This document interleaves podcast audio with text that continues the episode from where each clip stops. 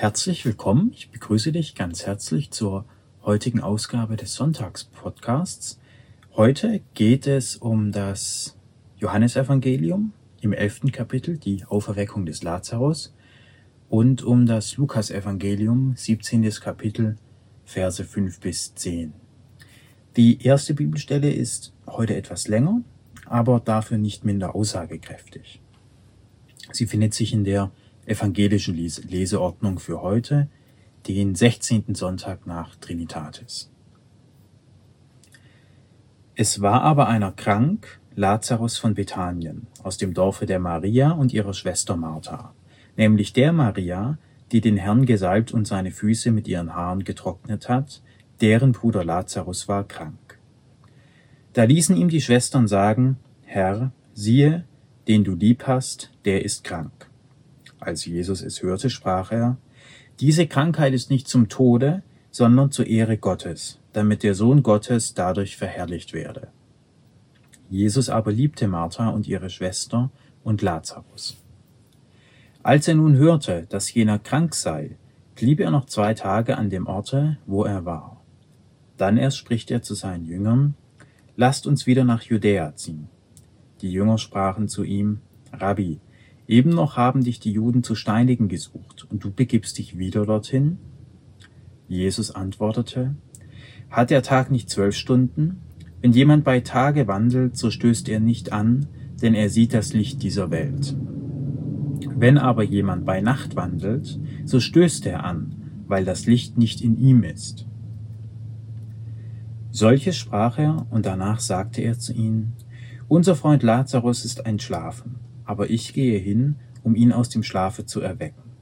Da sprachen seine Jünger, Herr, er ist entschlafen, so wird er genesen. Jesus aber hatte von seinem Tode geredet, sie meinten aber, er rede von dem natürlichen Schlaf. Da sagte er ihnen, Jesus, Lazarus ist gestorben, und ich bin froh um euretwillen, dass ich nicht dort gewesen bin, damit ihr glaubet. Aber lasset uns zu ihm gehen. Da sprach Thomas, der Zwilling genannt wird, zu den Mitjüngern, Lasset uns auch hingehen, dass wir mit ihm sterben. Als nun Jesus hinkam, fand er ihn schon vier Tage im Grabe liegend. Bethanien aber war nahe bei Jerusalem, ungefähr 15 Stunden weit. Und viele von den Juden waren zu Martha und Maria gekommen, um sie wegen ihres Bruders zu trösten. Als Martha nun hörte, dass Jesus komme, lief sie ihm entgegen, Maria aber blieb im Hause. Da sprach Martha zu Jesus, Herr, wärst du hier gewesen, mein Bruder wäre nicht gestorben. Aber auch jetzt weiß ich, was immer du von Gott erbitten wirst, das wird Gott dir geben. Jesus spricht zu ihr, Dein Bruder soll auferstehen. Martha spricht zu ihm, Ich weiß, dass er auferstehen wird in der Auferstehung am letzten Tage. Jesus spricht zu ihr, Ich bin die Auferstehung und das Leben. Wer an mich glaubt, wird leben, auch wenn er stirbt. Und jeder, der lebt und an mich glaubt, wird in Ewigkeit nicht sterben. Glaubst du das? Sie spricht zu ihm, Ja, Herr, ich glaube, dass du der Christus bist, der Sohn Gottes, der in die Welt kommen soll. Und als sie das gesagt hatte, ging sie weg und rief ihre Schwester Maria heimlich und sprach, Der Meister ist da und ruft dich. Als diese es hörte, stand sie eilend auf und begab sich zu ihm. Jesus war aber noch nicht in den Flecken gekommen, sondern befand sich noch an, an, an dem Orte, wo Martha ihm begegnet war. Als nun die Juden, die bei ihrem Haus waren und sie trösteten, sahen, dass Maria so eilends aufstand und hinausging, folgten sie ihr nach, in der Meinung, sie gehe zum Grabe, um dort zu weinen. Als aber Maria dahin kam, wo Jesus war, und ihn sah, fiel sie, fiel sie ihm zu Füßen und sprach zu ihm, Herr, wärst du hier gewesen, mein Bruder wäre nicht gestorben.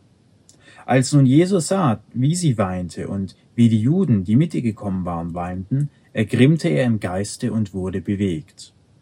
Und sprach, Wo habt ihr ihn hingelegt? Sie sprachen zu ihm, Herr, komm und sieh. Jesus weinte. Da konnte der, welcher dem Blinden die Augen aufgetan hat, nicht machen, dass auch dieser nicht stürbe? Jesus nun, indem er abermals sich selbst ergrimmte, kam zum Grabe. Es war aber eine Höhle und ein Stein lag davor. Jesus spricht, Hebet den Stein weg. Martha, die Schwester des Verstorbenen, spricht zu ihm, Herr, er riecht schon, ist, denn er ist schon vier Tage hier. Jesus spricht zu ihr, Habe ich dir nicht gesagt, wenn du glaubst, werdest du die Herrlichkeit Gottes sehen? Da hoben sie den Stein weg, Jesus aber hob die Augen empor und sprach, Vater, ich danke dir, dass du mich erhört hast. Doch ich weiß, dass du mich alle Zeit erhörst, aber um des umstehenden Volkes willen habe ich es gesagt, damit sie glauben, dass du mich gesandt hast. Und als er solches gesagt, rief er mit lauter Stimme, Lazarus, komm heraus. Und der Verstorbene kam heraus, an Händen und Füßen mit Grabtüchern umwickelt und sein Angesicht in einem Schweißtuch umhüllt. Jesus spricht zu ihm, bindet ihn los und lasst ihn gehen. Viele nun von den Juden, die zu Maria gekommen waren und sahen, was Jesus getan hatte, glaubten an ihn. Wir haben in dieser Bibelstelle meines Erachtens sehr viele tiefgründige Botschaften und auch sehr viele Sentenzen des Christentums. Wir haben natürlich mehrfach die Ausrufe, wärst du hier gewesen, dann wäre Lazarus nicht gestorben. So nach dem Motto, da schwingt implizit ja so, so ein bisschen der Unterton mit, naja, Gott war nicht da, deswegen geschieht Leid. So, weil wenn Gott, also Jesus da gewesen wäre, der Sohn Gottes, dann wäre das Leid gar nicht passiert. Und da schwingt ja irgendwo der Irrtum mit, dass Gott mal da ist und mal nicht da ist. Oder Gott mal Dinge zulässt und mal nicht. Und dem ist meines Erachtens nicht so. Gott ist nicht mal anwesend und mal abwesend. Das, das Missverständnis besteht meines Erachtens darin, dass quasi Gott eine andere Vorstellung von gut und schlecht hat. Wir meinen ja immer, oder manchmal, Gott ist nicht da, wenn was Schlechtes passiert. Aber Gott wertet nicht in, in Kategorien wie gut und schlecht. Für Gott ist alles, was ist, da und gut so und wundervoll. Auch der Tod oder das, was wir als gemeinhin schlecht und nicht wünschenswert erleben. Und das sehen wir auch ähm, ziemlich am Anfang, als Jesus sagt, als Jesus es hörte, sprach er, diese Krankheit ist nicht zum Tode, sondern zur Ehre Gottes, damit der Sohn Gottes dadurch verherrlicht werde. Und hier schwingt ja die Botschaft mit, dass quasi alles, was geschieht, zu Ehre des Sohnes ist, also zu seinem Vorteil zu seinem Besten, zu seinem Leben. Und das Problem liegt meines Erachtens darin, dass wir das eben nicht so sehen, dass wir in Tod, Krankheit und so weiter ein Leid sehen und dann quasi Gott Vorwurf machen, ja, warum hast du da nichts getan? Aber für Gott ist alles, die Freude, das Leid, zur Herrlichkeit. Aber der, Herr, der Herrlichkeitsbegriff Gottes quasi, wenn man das so entfernt sagen kann, hat nichts mit dem zu tun, wie wir ihn erleben. Herrlich, Herrlichkeit im, im, im göttlichen Sinne schließt nichts aus. Denn wenn Gott unbegrenzt ist und überall ist, dann schließt Gott auch alles ein, also auch Krankheit, Tod und so weiter. Jesus sagt im Weiteren, und ich bin froh um euretwillen, dass ich nicht dort gewesen bin, damit ihr glaubet. Also er freut sich gewissermaßen, dass er quasi den Tod von Lazarus nicht verhindert hat, da er nicht anwesend war, sondern er freut sich, dass er jetzt eine Gelegenheit in der Auferweckung des Lazarus hat, den anderen zu zeigen, wie wahrhaftig der Glaube sein kann. Und so was Gott in der Lage ist. Und Jesus erweckt Lazarus ja. Und da ist sehr spannend, wie er das macht. Er sagt, Vater, ich danke dir, dass du mich erhört hast. Und das ist für mich eines der wesentlichen Kernmerkmale des Glaubens. Glauben bedeutet, davon auszugehen, dass es schon so ist, also quasi in der Gewissheit. In der Gewissheit, dass es schon passiert ist, etwas zu erbitten. Also mit einer Selbstverständlichkeit.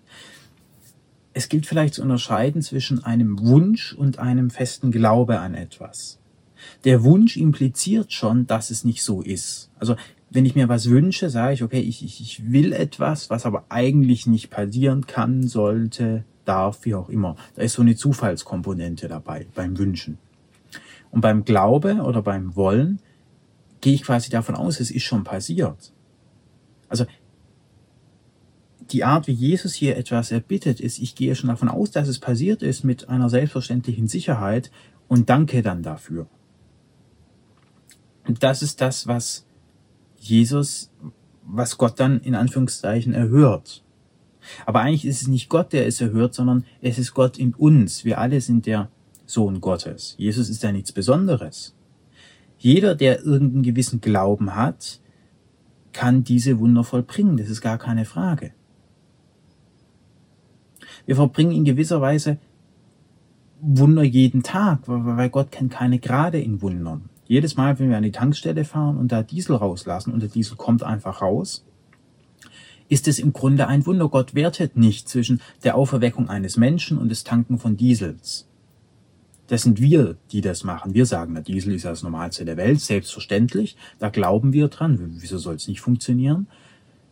Und beim Auferwecken der Toten, da sagen wir, naja, bisschen skeptisch, kann nicht sein. Aber das sind gerade die wir vornehmen.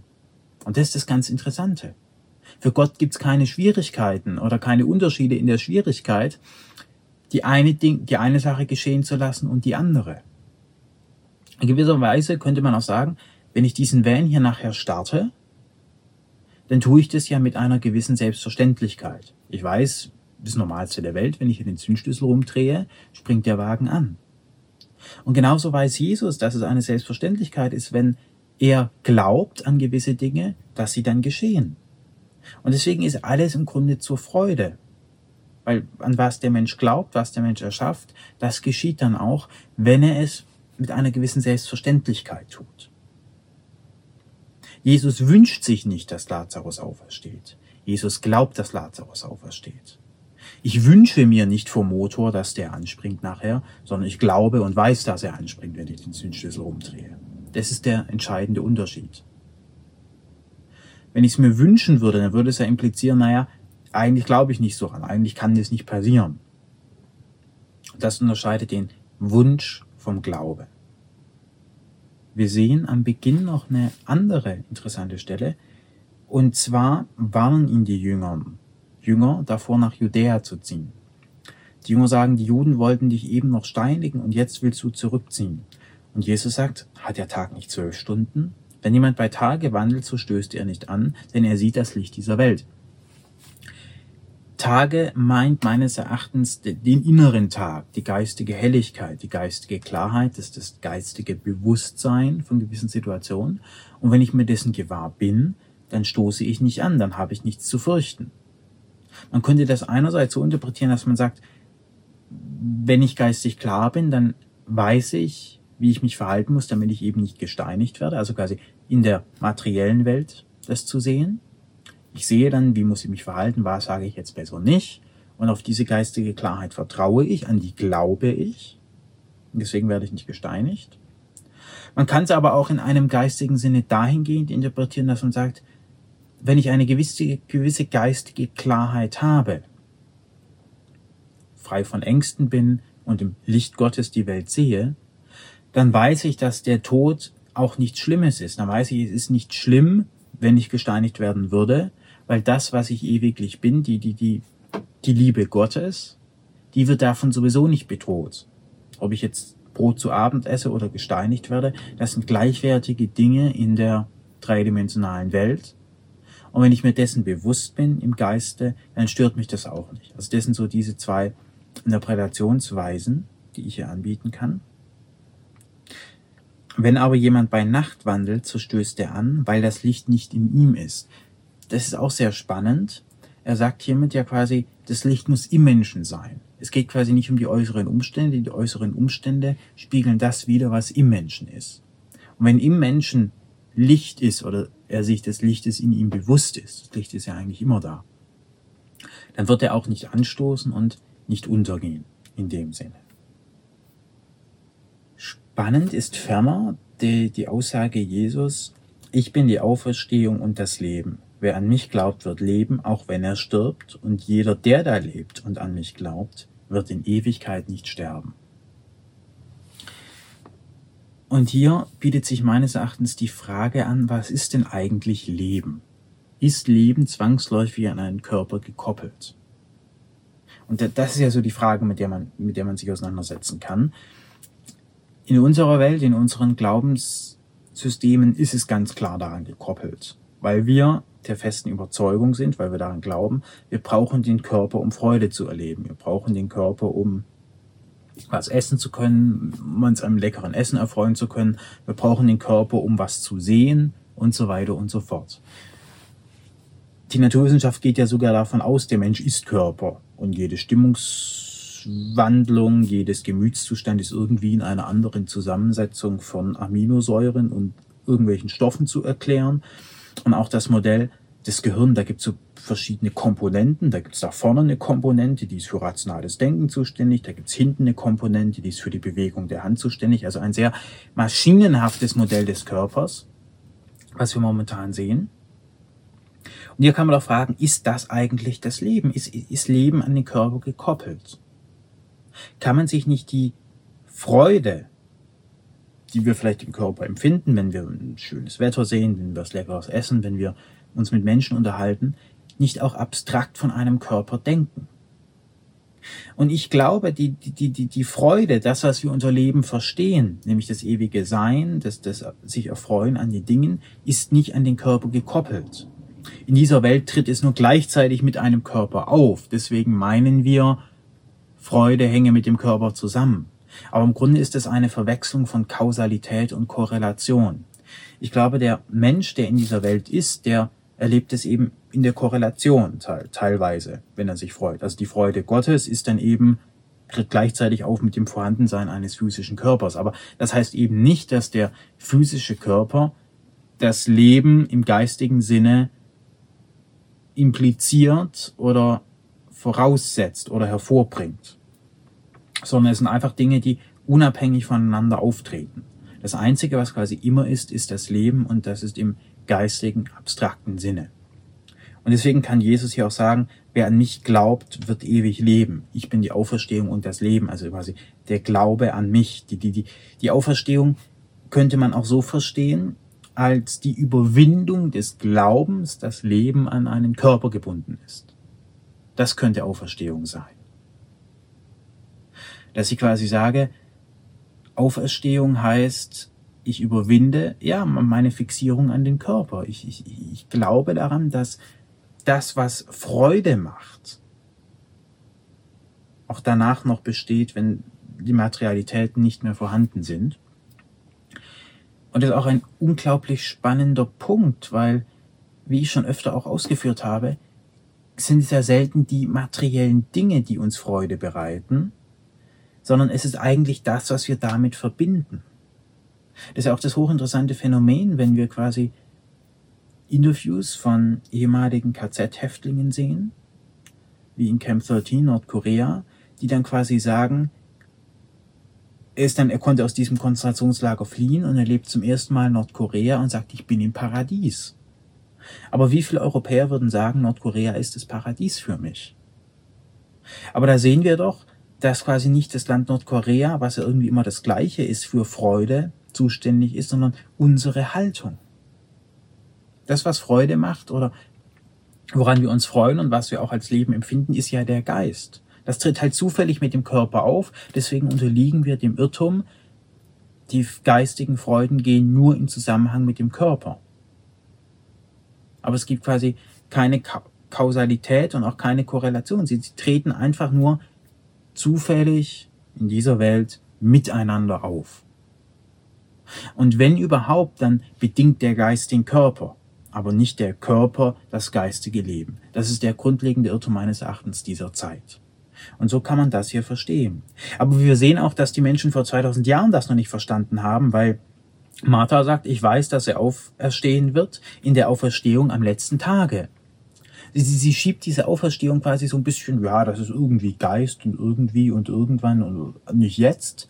Und sie, sie, sie, sie, sie sieht das gar nicht.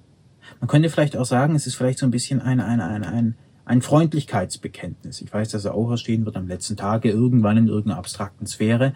Aber sie, sie glaubt eben nicht daran. Sie, sie zeigt hier ihren Glauben, dass quasi Leben eben doch noch was mit dem Körper zu tun hat. Ich fahre fort mit der Bibelstelle der katholischen Leseordnung. Von der Kraft des Glaubens. Heute passen diese beiden Stellen sehr gut zueinander. Und die Apostel sprachen zum Herrn, mehre uns den Glauben.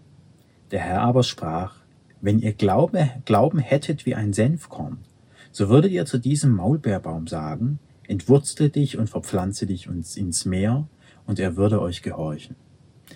Wir sehen, manchmal hatte Jesus doch auch eine gewisse Portion Humor, aber es ist im Grunde was Wahres dran. Er sagt hier im Grunde das, was ich vorhin schon erwähnte, dass es nämlich keine Gerade in der Erfüllung von Wundern gibt. Mein Glaube daran, dass der Motor nachher anspringt, meine, da gehe ich selbstverständlich von aus, drehe das Zündschloss rum und dann springt er auch an, äh, ist im Grunde genauso gleichwertig, genauso schwer oder nicht schwer zu erfüllen wie Lazarus komme heraus. Das ist, denke ich, der, der entscheidende Unterschied. Es gibt keine Graden an Glauben. Und deswegen sagt Jesus hier auch, wenn man daran glaubt, dann entwurzelt sich auch ein Maulbeerbaum. So, das, das drückt er hier sehr pointiert aus. Aber im Grunde ist das genau der Irrtum. Dass wir im Grunde meinen, es gibt hier unglaublich schwere Dinge und dann gibt es Selbstverständlichkeiten.